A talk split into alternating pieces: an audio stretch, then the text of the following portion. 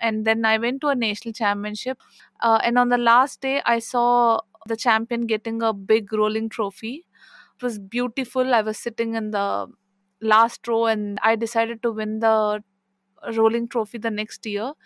I actually played and won the under nine national championship.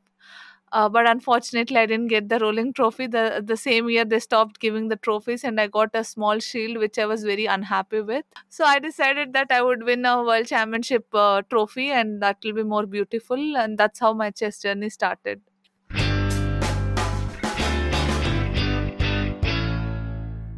Hey everyone, and welcome to our October edition of our FIDE podcast of the Year Women in Chess. In this podcast, we introduce you to some amazing and inspiring women in the world of chess, including players, authors, coaches, journalists, and chess streamers. The podcast is a collaboration of the ChessSports Association, the FIDE Women's Commission, and the German podcast Schachgeflüster. Today's guest is someone very special. She carries the Grandmaster title and has a current rating of 2,507, placing her number 13th in the Women's World Ranking list. She has won three bronze medals at the Women's World Chess Championships.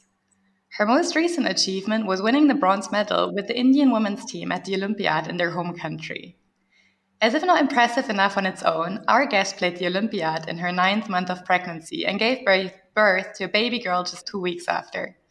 It is an absolute pleasure to welcome today's guest, Grandmaster Harika Dronavalli, in today's podcast. Welcome. Thank you. Okay, so let's get started straight away. And what has become a bit of a tradition because our guests come from all over the world, we always ask our guests to start off by telling us where they're from and tell us a little bit about their home country and what the chess culture is like there. So, yeah, I'm from India.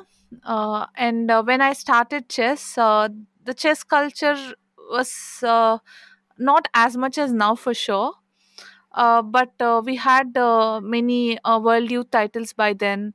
And uh, of course uh, viswanathan anand was uh, uh, the main uh, player from india. No uh, everyone uh, knew him. And uh, that's how it used to be before when i started. And now you can see that uh, the chess culture is much bigger and um, much better right now uh, but uh, I think overall uh, India, okay, chess has started in India, so uh, we always had uh, some kind of chess culture, be it in a small way or big way. But right now, I think this is one of the best time for chess happening in India. Okay, that sounds, yeah, it's like a very historic chess country.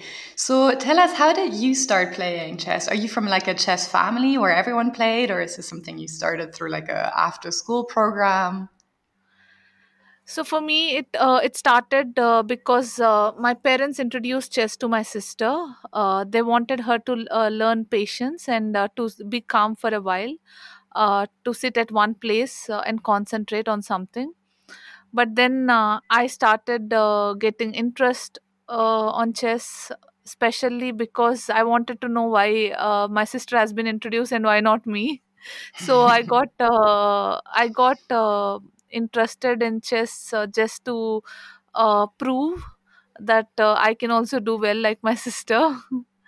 Uh, to be honest and uh, i started doing extremely well uh, in the beginning days initial days without even any like we didn't have any goals it just happened uh, very organically. So that's where uh, it all started from. And then i went to a national championship uh, uh, it was just for uh, participation or experience let's say.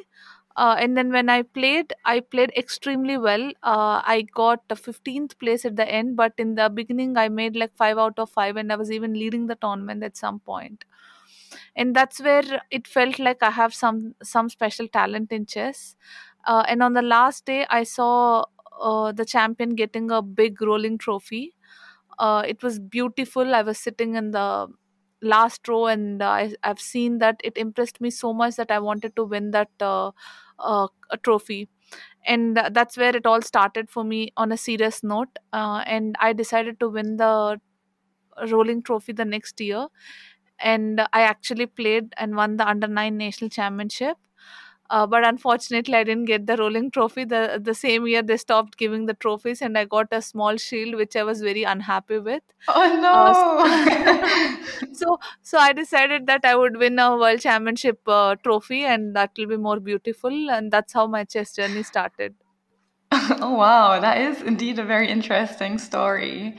Wow. And then I guess like from from that national tournament or national championship, you did improve super quickly because already in the under 10s you played in the uh, the the world championship for the girls, right? So the world youth yeah yeah. in 2000 i already played uh, under 10 world championship. I was very close to the title. Uh, it's like on the last day if i uh, it, it's me and tan zhongyi uh, who were leading the tournament uh, before the last uh, round and i had a better progressive uh, but i was too young and naive to understand. Um uh, i was told that if i would win i would get a gold medal for sure and even if i lose i would get still get a silver medal uh, but the young my uh, young uh, me i couldn't believe it. I was scared that i would lose my trophy if i lose the game. And uh, in between the game i agreed for a draw and uh, got up from the board. I didn't even tell my coach or parents about it. I was very calm. I went i said it was a draw. And then my coach was asking to show m- the game. And i wasn't even uh, uh, showing him. I was just trying to uh, uh, get out of the situation uh, and uh, that's how I uh, like Tan Zhongyi won uh, the game and uh, she got the gold medal and uh, I won the silver medal. So that's how my world championship journey started. World youth journey. Okay.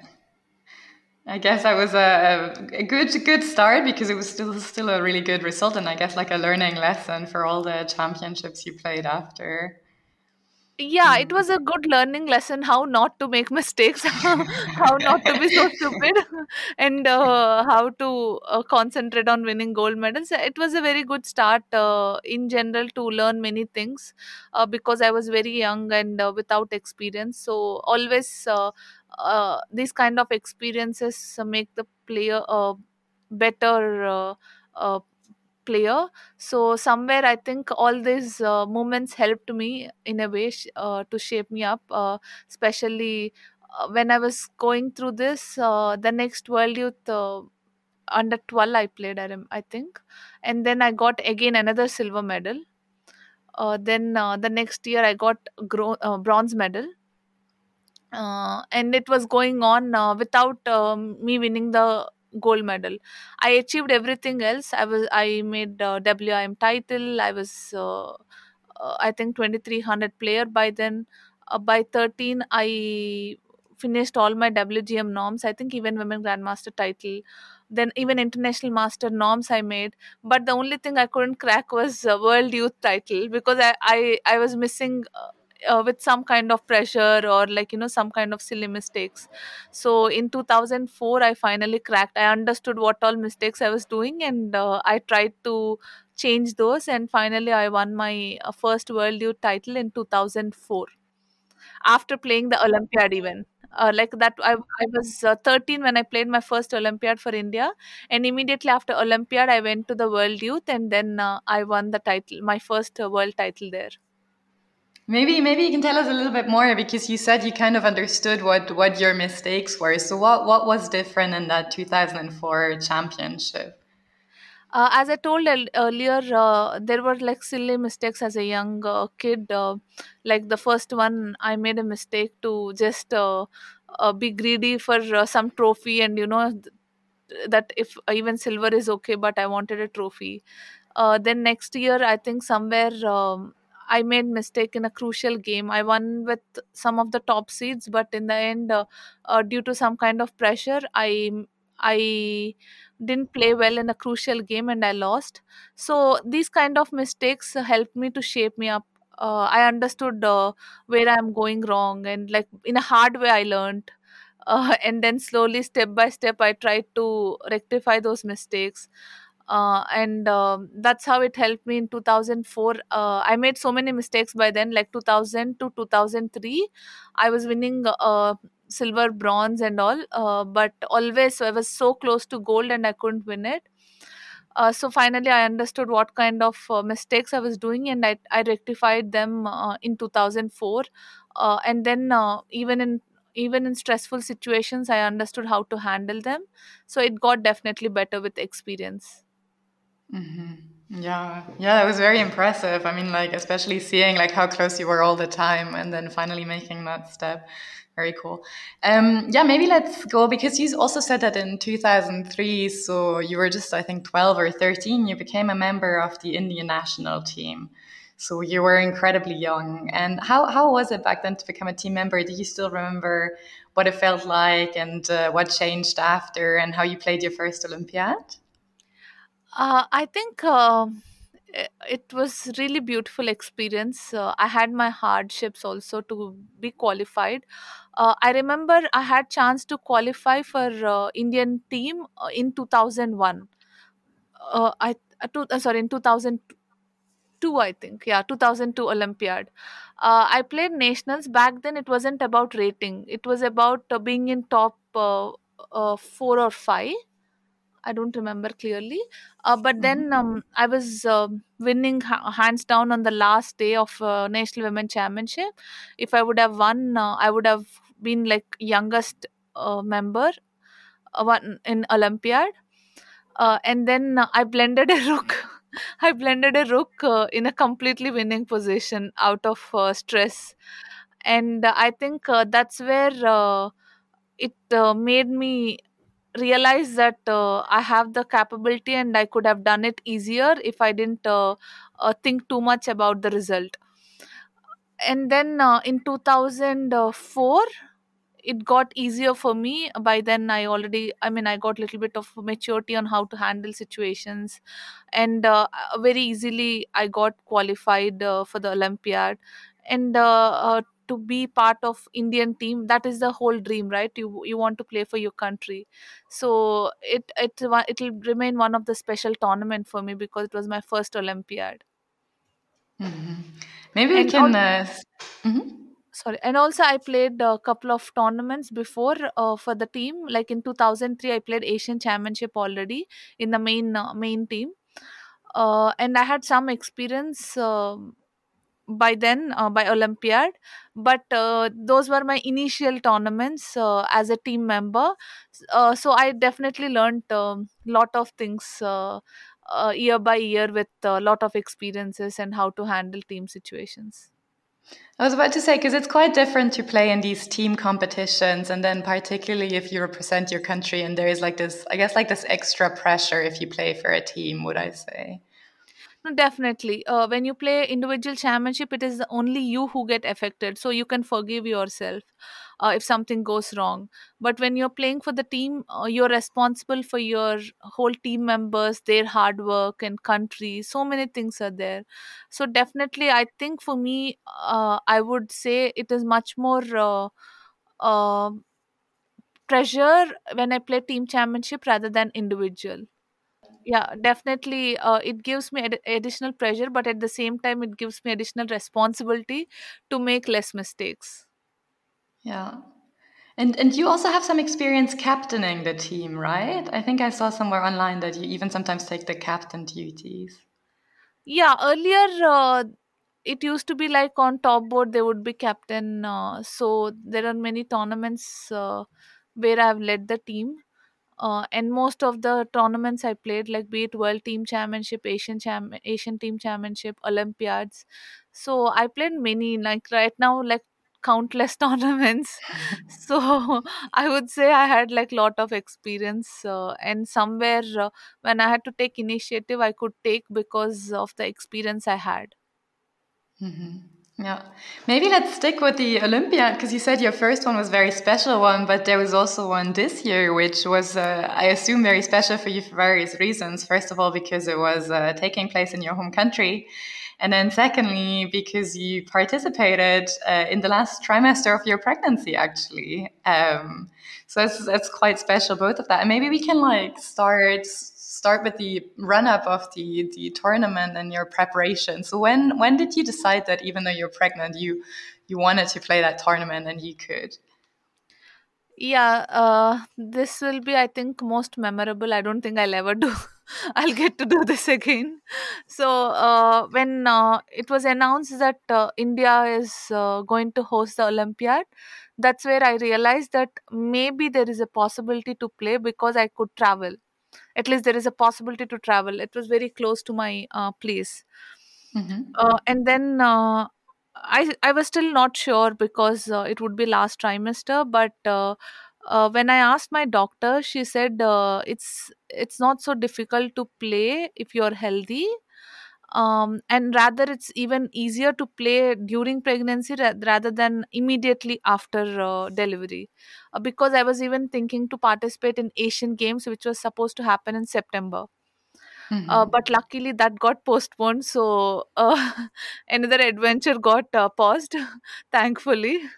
But uh, olympiad when my doctor said that you have a probability to play if you, everything is okay with you that's when uh, i contacted uh, my federation and i told them uh, that uh, i can play if uh, if it's okay because it, it won't be so easy uh, for everyone also. It will be a completely different situation. I i need the additional all those arrangements and also team members should uh it, it's like you you might need more rest days rather than playing days. So there are so many things that could happen but they believed in me and they said if i am ready to play they would do everything uh, uh be arrangements or uh, everything. And that's where i got confidence that i could do it. It was immediately after the uh, olympiad got announced in india. So from there uh, i kept telling that i want to play right now i'm i, w- I was in like uh, back then i was in a condition to play but uh, you never know in pregnancy what could happen so i was always telling that be ready for another player in case if something goes wrong in the last minute uh, and back uh, and i didn't tell back then because uh, it would uh, maybe panic many people. Uh, I even played like when I was like 36th and 37th week of my pregnancy. So I hmm wasn't sure what would happen because sometimes you might have early delivery, uh, anything can go wrong. So I was just preparing silently for the Olympiad. Uh, I was uh, preparing myself physically and mentally but at the same time uh, i was ready if something goes wrong i might not be able to play so somewhere uh, i wasn't sure why i was working if i wouldn't play a tournament uh, every day. During the most special phase i was working every day and uh, I, I believed that somehow i'll make it to the tournament. So until the last minute where my doctor gave uh, that you can play like gave a nod you can go ahead and you can play you're all fit. Until then i wasn't sure. I was scared that if something goes wrong if my medical condition gets worse in any way uh, then i wouldn't play and then uh, just last week before the olympiad uh, i got confidence that i would make it and then i booked my tickets. Uh, i confirmed with the federation that i can uh, uh, come to the tournament. Uh, and then until i really reached chennai i wasn't sure uh, because it was totally different situation for me. I never experienced something like that. And i also knew the uh, knew some tournaments where people played in uh, early trimesters or like somewhere in the fifth sixth month. Uh, i was aware of those uh, situations but i never heard of a story someone playing in the ninth month. So i was somewhere uh, not sure how it would go but i believed in myself and i believed in my decision that uh, uh, somehow things would work and somehow everything will go smoothly until the end of the tournament. Uh, so with this belief i just um, managed to play in the tournament. So it was like uh, i think uh, the olympiad got announced somewhere in march if i'm not wrong hmm march or april i'm not i don't remember exactly so and from there to uh, august uh, July, so July 28th. Uh, the only thing I had in my mind was that I have to make it to Olympiad and I should play for the country and we should win a medal for the country uh, because it never happened before in a Women Olympiad. So I just lived those moments for uh, all those months and when i went to olympiad uh, i thought it is a very normal decision. I felt it's very normal that uh, because everything is being arranged it's okay to play it's very normal. But when people are giving uh, uh, were giving extra attention i felt like maybe it's not so normal. Maybe it's a d- uh, it's a not unusual decision. That's why people are uh, uh, surprised uh, with me playing there. So yeah i think uh, overall everything went well and it it would remain one of the most beautiful tournament. I'll have some stories to tell my uh, daughter in future. So yeah uh, it's uh, i'm glad uh, that um, we did well but unfortunately we could have done better. We could have won gold medal but still i believe that uh, uh, there is some day for you that you would uh, win the gold medal and maybe this is not the time. So i just cherish all the moments we had in olympiad and uh, that we won our first medal for the country Yeah, I think it's such an inspiring story, also like for other women, because as as you said, there's not many people that did something alike, and it it just pushes the boundary a lot, and I think it's it's super inspirational. But maybe so like the preparation already sounds sounds like so much willpower and like such an exciting time. And then during the tournament itself, like how did you feel like? Was it mentally very different, or like also physically? Because I mean, like by that point, you must have clearly like felt the effects. And and was that something like you know you were so full of the adrenaline that like you just like it, it didn't matter so much? Or was it just a very different experience in other tournaments? Yeah it's it's definitely much different experience than other tournaments. Uh, uh, especially uh, i was trying to understand like when i was preparing when i was training uh, the earlier months before olympiad i was trying to figure out because everyone told last trimester will be much different uh, than the other months and uh, it will be much more difficult and some people felt it's crazy that i'm actually going and playing a tournament and uh, some felt that maybe it's not needed but but I, I think mainly it was all about my willpower and uh, also my family never doubted my decision. Uh, they felt it's normal. If i decided to play they were okay for me playing and they were doing everything that they could. So somewhere i think the main reason is uh, willpower. And during the tournament of course there were um, many differences that i felt. Uh, i was having less energy by the end of 3 hours or 4 hours of the game uh, i was feeling very tired. Uh, i think i missed couple of uh, winning positions during crucial uh, matches uh, because of uh, less energy. And uh, hmm i i i tried my best over the board off the board. Sometimes i used to remind myself okay i'm i'm pregnant and i should care, take care of myself too. Uh, but uh, i think um, uh, the difficulties and everything uh, be, being in india it made it easier. Uh, they arranged everything a separate washroom which was very near where i didn't need to walk uh, far away and um, separate chair and table and everything was arranged. So somewhere uh, uh, that motivated me also to go there every day and play uh, because they did so much i just didn't want to uh, sit there and do nothing. I wanted to be useful for the team and uh, uh, i uh, though overall results might not uh, look great uh, personally but uh, i know that i did best when it's needed and i was being more solid on the board too um, which was also what we thought by the end of it because i shouldn't strain too much also um, and it was getting hard for me. I played uh, seven days continuously which was definitely not uh, what i expected. I thought maybe i would play crucial four to five games. I was even prepared like that. But then when i played seven games um uh, i think it gave me confidence also that i could do everything anything. Yeah, I, I saw that you played so many games in a row and then just sat out the first two, I think, and the last two. And I was wondering again, like, you know, usually these decisions are made with the team captain, but then, like, I guess, again, yours was a very special situation and and it took so much from you but it's also so great that you had the support from the family and also this team spirit and that somehow you managed to get this through. But um, in the end, like, how were the decisions made on whether you would play or not play or sit out? Was this something that was still discussed with the captain and the team for every round?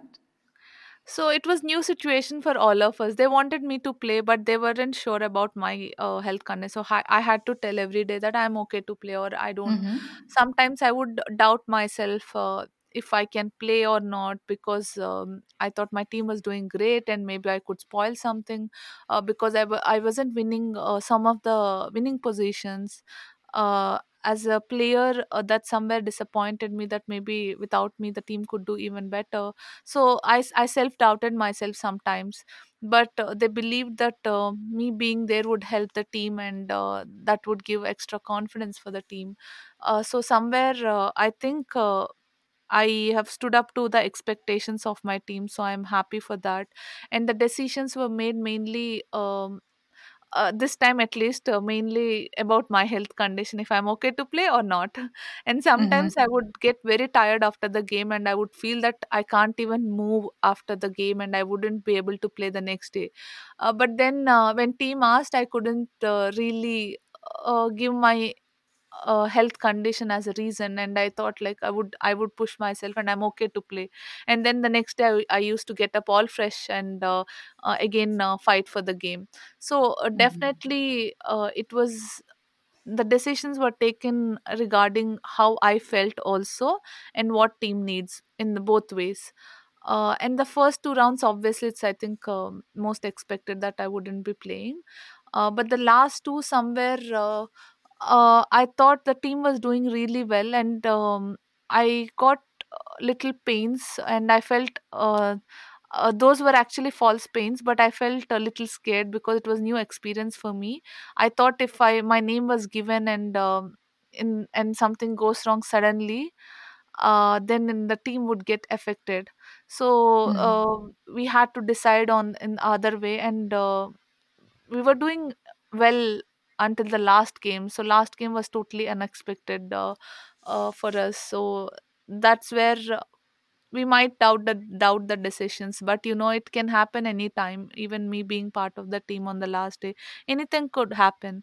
So sometimes we should just um, understand that we gave our best and uh, uh, whatever supposed to happen it happened maybe the other players uh, played better that day and um, we should just try the next time but overall this time decisions and everything it was much different than a normal uh, olympiad condition Mm-hmm.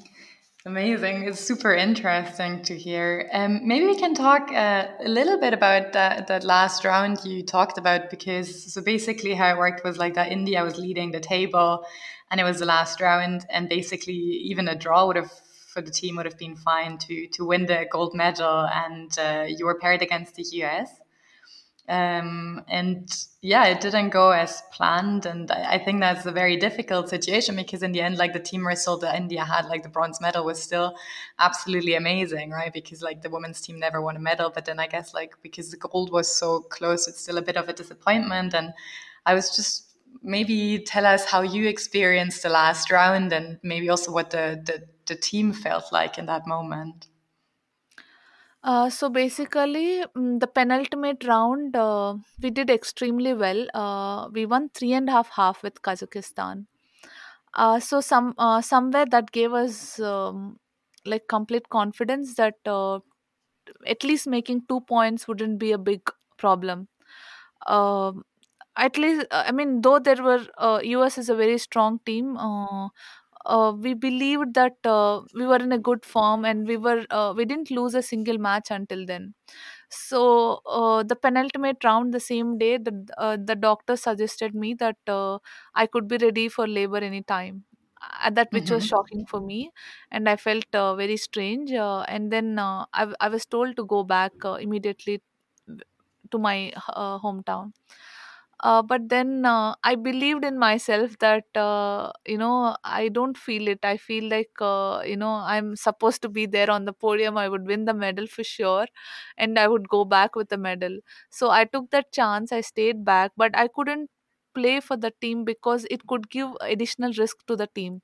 Uh, if something goes wrong in between uh, maybe the midnight or something and if i can't play the game that would uh, just um, lose one point uh, from the team. Mm-hmm. so we had to decide the other way. Also because uh, it was very encouraging that we did extremely well with kazakhstan in the penultimate round.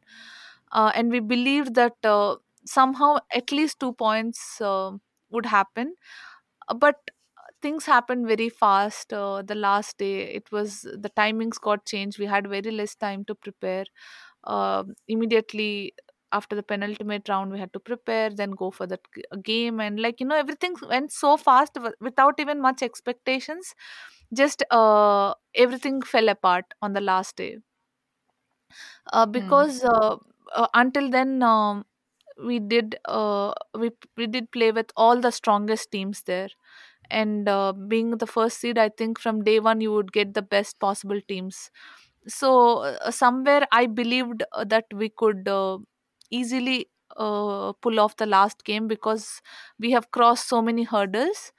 Uh, but uh, unfortunately things uh, went really wrong for us the last day.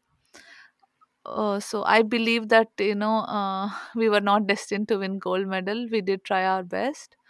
And things really went wrong. It took a lot of time for all of us to understand and accept it uh, but we all are players we know how it works things can go wrong anytime. Uh, it might look unfair that last day things change so dramatically for us even after doing so well uh, until the last round.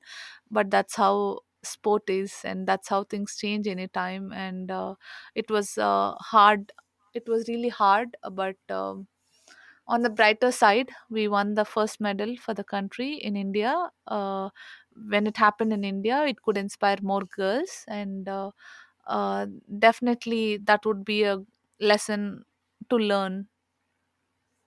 Mhm. Uh, following up on that, I, because you, as you said, like it, it's um, you won a medal, the first medal for the Indian women's uh, team in India, and and generally, what do you think this Olympiad was for India and the chess there, and how was it perceived in the country, and do you think it will kind of push more people or have a positive effect on on chess in India? No, Definitely, I think uh, it never happened before on such large scale in India, and so many people started seeing uh, at a chess tournament. Um, I think it was done beautifully uh, normally in such huge tournaments uh, many people will have complaints and i've been there like you know you would have uh, someone will be unhappy someone will be happy. Uh, but i think uh, i'm very proud that this is one tournament where there are very less uh, very very less um, uh, maybe let's say bad reviews or something. Most of them were uh, happy all from all the countries and uh, i'm very i'm very happy and proud that my country could pull it off uh, at the same time i think for uh, chess lovers to be there to see to witness what happens uh, in a chess tournament and how exactly it works when you're playing for the country i think it definitely will motivate uh, more kids uh, to take up chess and also to do well. Uh, this definitely will be a game changer moment for chess in india i feel. Um, so many people have seen us so closely uh, so they understand now they get connected to chess players and uh, uh, how it works and they would start following uh, all the big tournaments. Uh, and think special thanks to all india chess federation and tamil nadu government i think uh, what tamil nadu government did not many could do it uh, to do in such a short span. They just arranged every single thing uh, I asked one day um, one of the policemen that um, how come there are so many of you? Uh, because normally in Olympiads, uh, we don't uh, see so much of security. Uh, he said um, they're coming to uh, Tamil Nadu. We don't want anyone to uh, uh, go through any kind of bad experience just to be on safer side. They had so many security policemen there uh, for each and every to- hotels and like um, olympiad venue and everywhere. So i think uh, that's very um, sweet gesture um, and a very honest um, organization uh, to uh, do their best for uh, all the guests who came to olympiad i think definitely that kind of gesture touched all the players uh, emotionally also and i i've, heard all uh, nice things about um Chennai Olympiad. So yeah, I think um, it's one of the memorable uh, tournament for uh, Indians.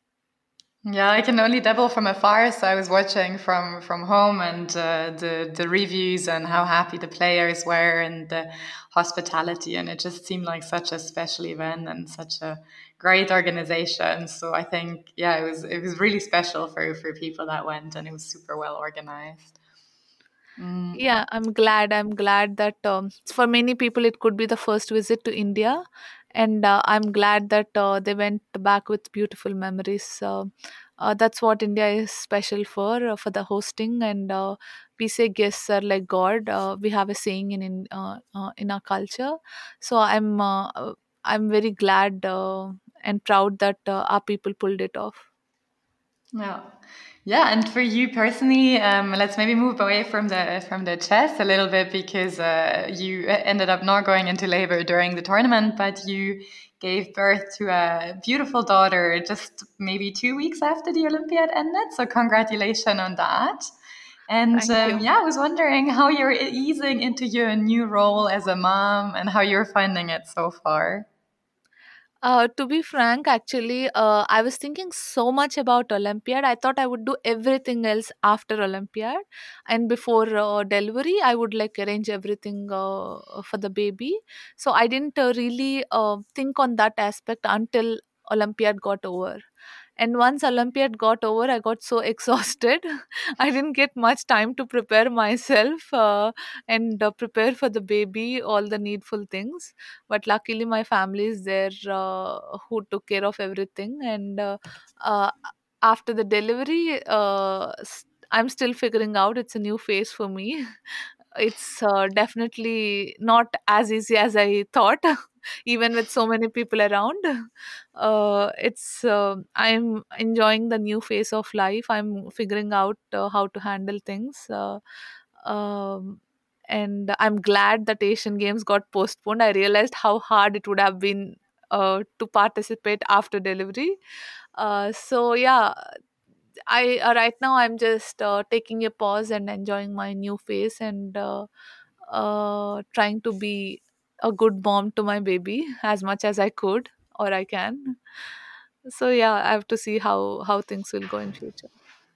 Mm, Sounds uh, sounds like you're doing really well at the moment. Uh, one question I had is your baby is called Hanvika, and I wondered whether the, the name has a meaning.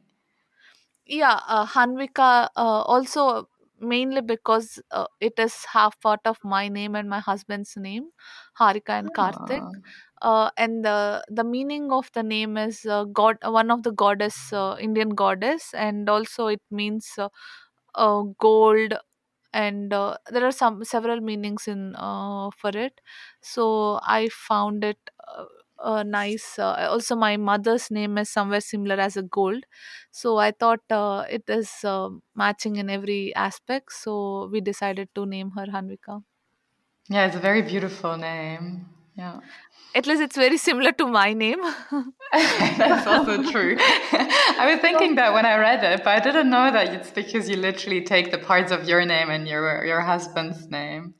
Yeah, we took it, and uh, my for my father, it, uh, he felt it's hard uh, because they're so used to Harika, and like you know now to change like Hanvika, it, they felt uh, it could be difficult to pronounce and all. But we decided uh, that we felt this is the name, and uh, we said like you know you'll get used to it slowly. Let's get used to it, and uh, we Yeah, named, named her Hanvika. Yeah, yeah. I'm sure they will manage. If you manage to play an Olympiad in your final trimester, I'm sure everyone else will like manage to pronounce your daughter's name correctly. yeah, I think uh, that would be an adventure for me to remember the Olympiad. Yeah. Yeah, and something like, you know, I think it's like something you can, as you said, tell your daughter one day, and it's something she can be, she and you both can be proud of, and it's it's a it's a great start into life. Yeah, uh, I believed when people said that um, it could be stressful for the baby, it's not good for your health.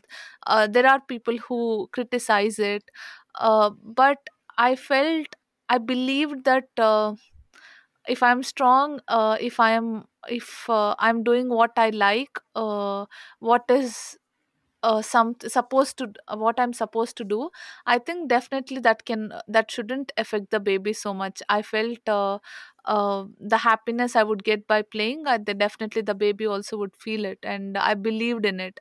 And i'm glad that uh, everything uh, happened uh, smoothly and uh, when i when i received the medal and the medal was placed and it it was on my tummy i felt like so special i had tears in my eyes that yes i managed to do it and after all these months uh, me and my baby both got a medal uh, i think that's a very beautiful story to tell her when she grows up Yeah, yeah, yeah. She's already destined to be like a super strong, you know, woman growing up.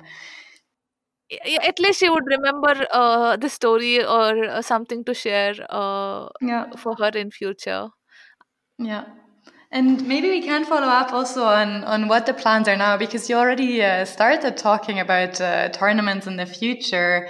So, what it seems like you've already given it a, a lot of thought, and I was wondering what your idea is on on combining chess and parenthood and uh, how how you want to go ahead the next few, I guess, like years.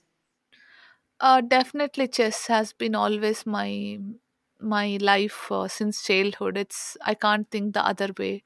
As I said, I felt uh, playing in pregnancy or any situation is very normal.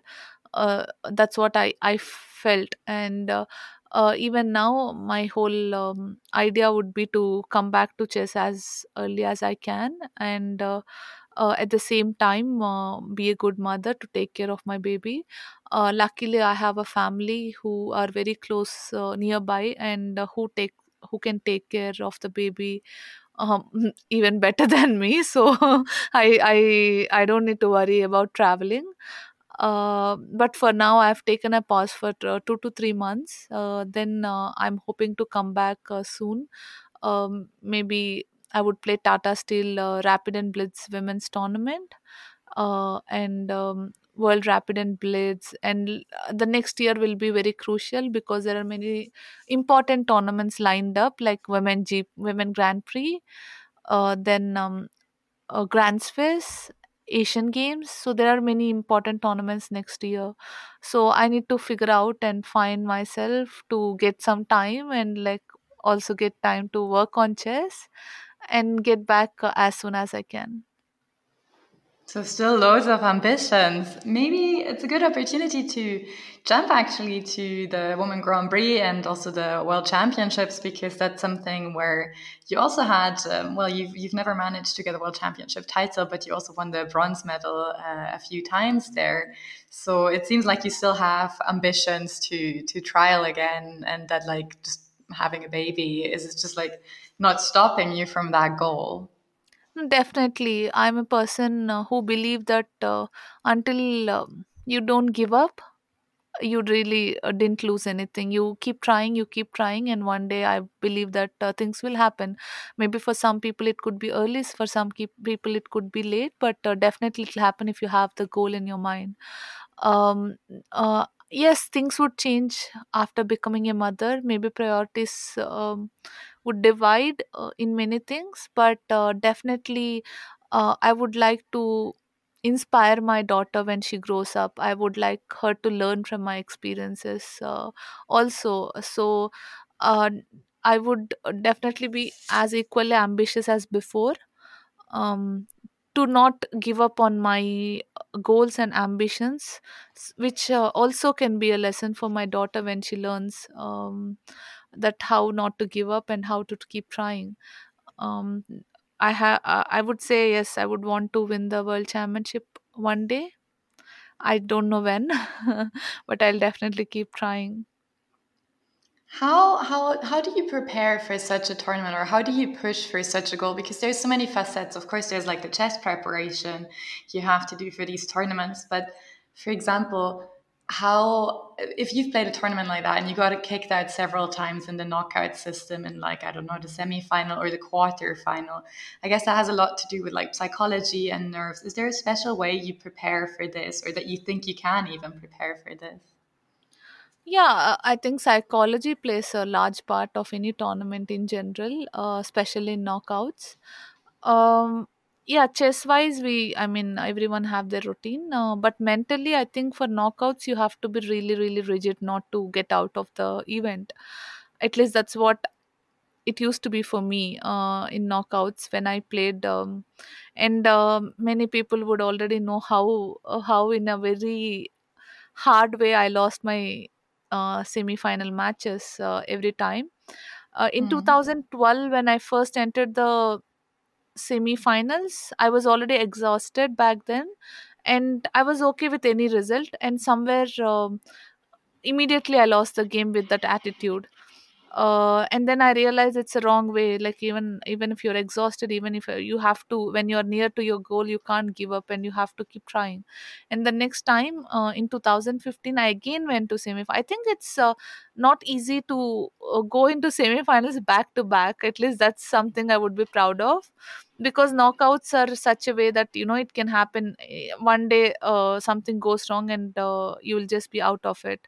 But i have been always rigid enough to be there to win the title. I have always uh, um, believed that I could do it, and um, in knockouts, uh, that kind of uh, mental um, rigidness helped me in uh, in uh, many of the knockout events. Uh, but there was no special preparation for it.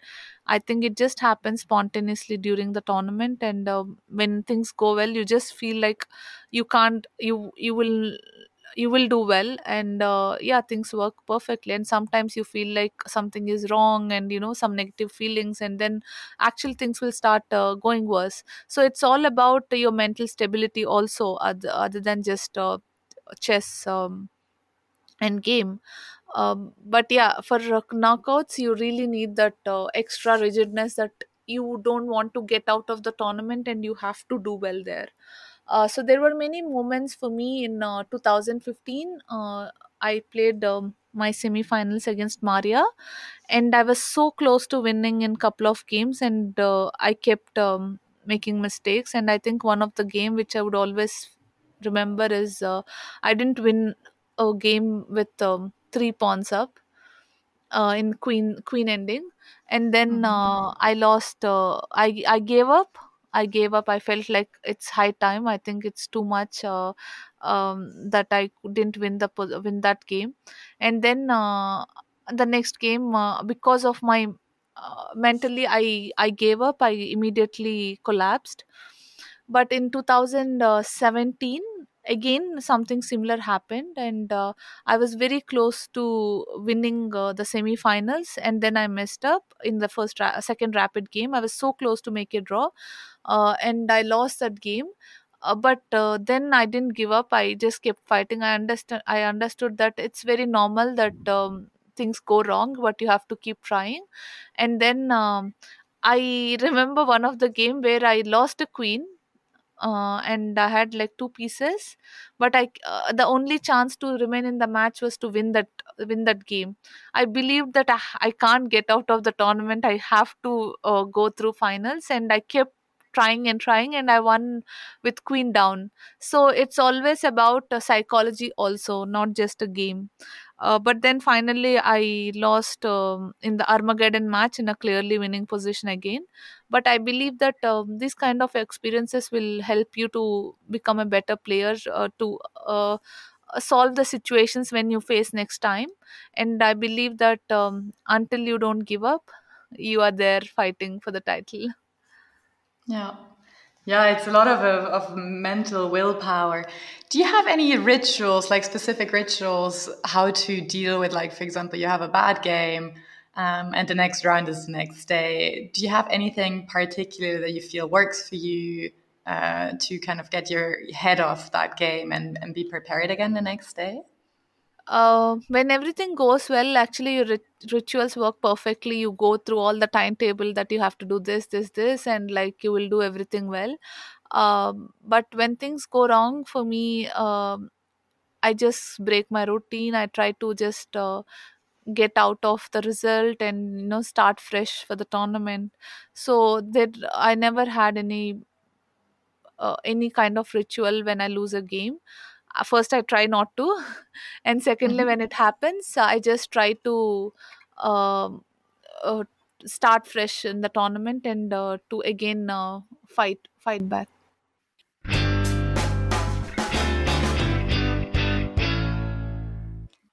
Dear chess friends, here is Michael, the editor of this podcast series. I'm very happy to be part of this collaboration for the benefit of the Year of Women in Chess. My German chess podcast Schachgeflüster is now sponsored by AIM Chess. Therefore, I would like to draw your attention to this great tool. On AIM Chess, you can enter your Lichess, your chess.com, and your chess24 usernames. AIM Chess analyzes your online games for you. For example, they evaluate which openings you are successful with and how good your time management is. There are also valuable learning tools. You can, for example, practice positions where you blundered in the game, and you even get a personalized training plan. Just try out the whole thing for free, and if you want the full range of functions, then feel free to use the code SCHACH30, SCHACH30 to get a 30% discount for the first month of your premium account.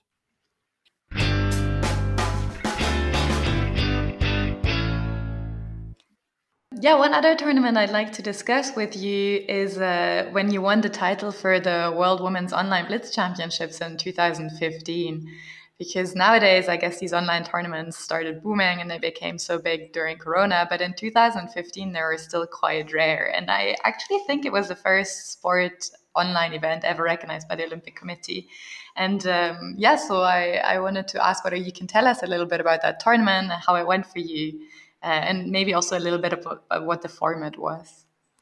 yeah i think not many people would know. Back then um, social media was not uh, so much and not many people uh, knew about this result. Uh, i was the first uh, world online blitz champion.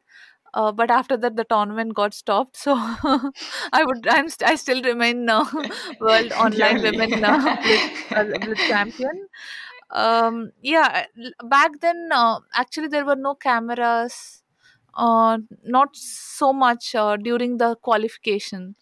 Um, it was like in qualification you just play on your name and uh, like uh, uh, without too much of security. Uh, but then uh, finals happened in um, italy rome i remember because that is one of the most special tournament for me. Everything worked out perfectly. So i got qualified for the finals and uh, uh, i think i don't remember maybe 10 of us or someone we played the finals in uh, italy and uh, we were all um, set up in a hall um, uh, playing in the uh, in the computer. It was a different experience and um, i think it was very encouraging to that you get to play finals in uh, a beautiful country. You you're getting chance and you're just enjoying the tournament. Uh, then finally uh, we just saw the standings and i at least i saw the standings at the end and uh, i i was crowned as a world online uh, women uh, blitz champion.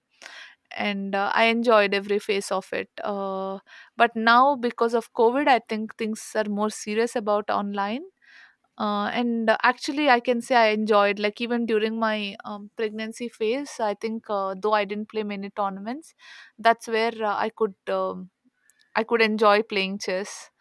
Uh, and i think now uh, playing online has become a very normal routine uh, so in between the tournaments now you have additional opportunities to play online and uh, uh, to to be in touch with chess uh, in many ways and to also earn good money. So i'm glad that um, things have changed this way. For the players it's i think a very good opportunity Yeah, I think it's it's very interesting because it, it gives like a different. I mean, it's very debatable, right? Some people very much don't like it, but I personally think there's so d- different time formats than the classical chess, and there's also, I guess, like less financial hurdles for participants and less commitment for players, for example, to travel at the beginning, and it just seems like a good additional. Um, offer that there is but of course like we we now heard or well it, it was interesting to hear that you said back then in 2015 there were not so many uh, security measures in place because I guess one one thing that we do see with online chess is that cheating is a is a big problem and it takes away a lot of people's joy and but you still seem to play nowadays and and feel happy with the online. And what is your opinion about these um, safety measures on these online tournaments? And and I guess like generally still that cheating is a bigger problem there?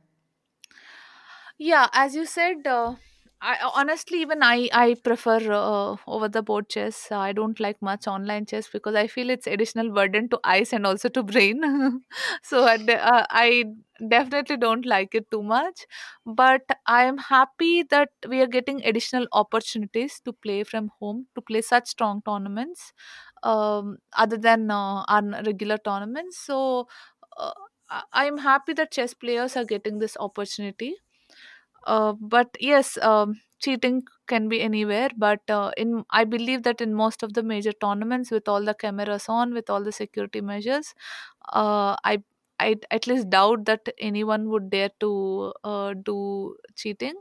But yeah, if um, if without security measures, there could be people who might cheat or who you can't stop them really. Like if someone decides to do, uh, so there are um, there there is a certain problem with the cheating but with uh, all the major tournaments having so many additional security measures these days i i doubt um, we need to worry about uh, cheating in major online tournaments these days hmm Yeah. Uh, one other topic I'd like to discuss is uh, I, I actually read a, an old interview from of you, and uh, it asked of, of, the highlights of your chess career. And very interestingly to me, two of them were not actual tournaments, but you said it was the Arjuna Award and the Padma Shri Award. And um, so I, I wanted to ask, what are these awards, and um, what what do they mean to you?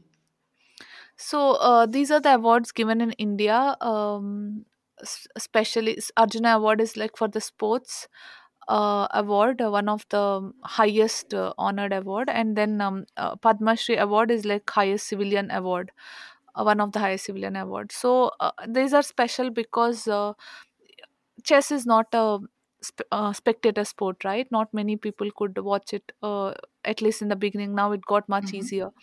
So they never knew like what exactly is happening you know you would just go there play tournaments come back and like you know what is happening uh, uh, because uh, you know the nitty gritties of chess uh, players life and like the tournaments but not many people would know.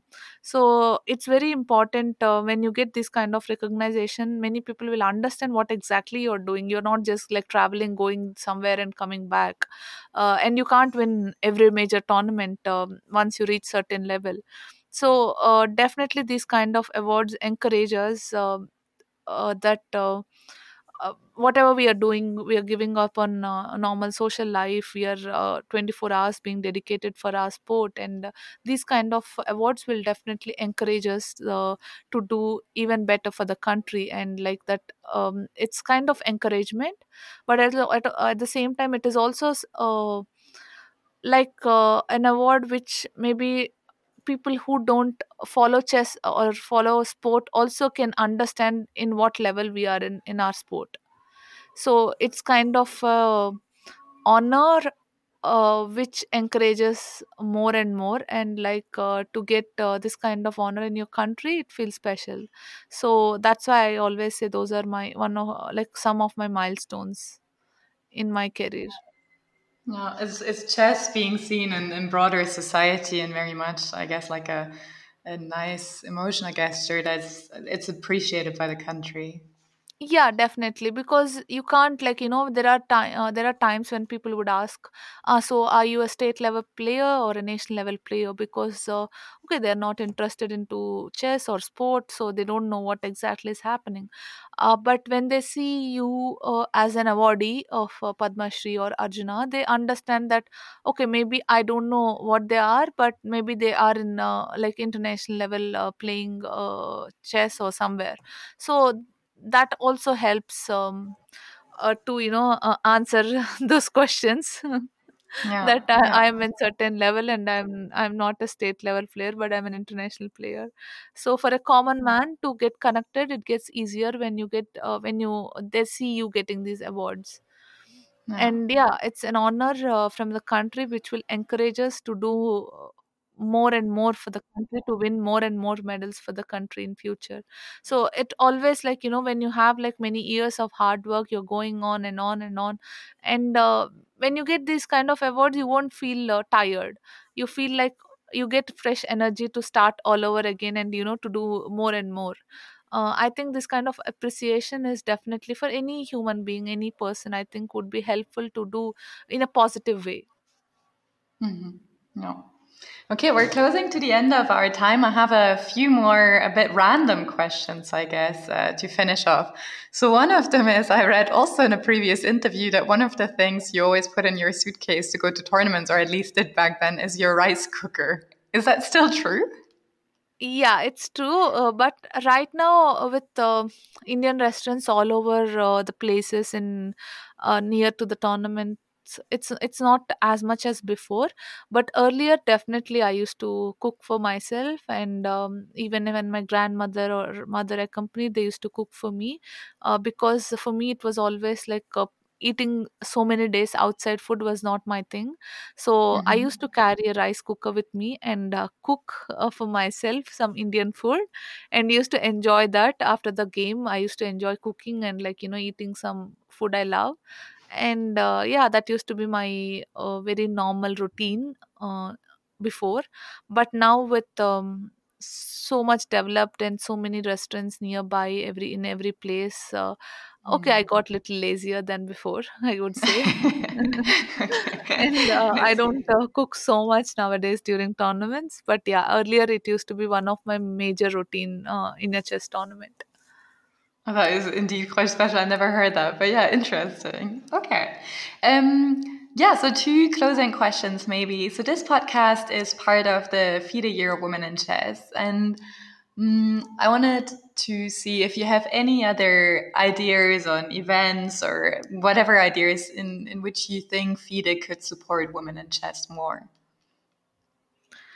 uh, i think um, it's getting much better and better uh, year after year um, from the time I started women's chess, uh, it developed in a much larger scale. Uh, right now, the um, prize fund is getting bigger and better than before. Uh, there are more and more tournament opportunities for women players. Um, yeah, I mean, I, I would say that it's very positive sign that things are going uh, well in women's chess. But yeah, always there will be a scope of uh, uh, doing even bigger. Mhm. uh, I don't know. Like uh, right now, I I I can't think of uh, any suggestions. But uh, yeah, I mean, uh, I would say if they can increase the price fund equally to win, it will be even better.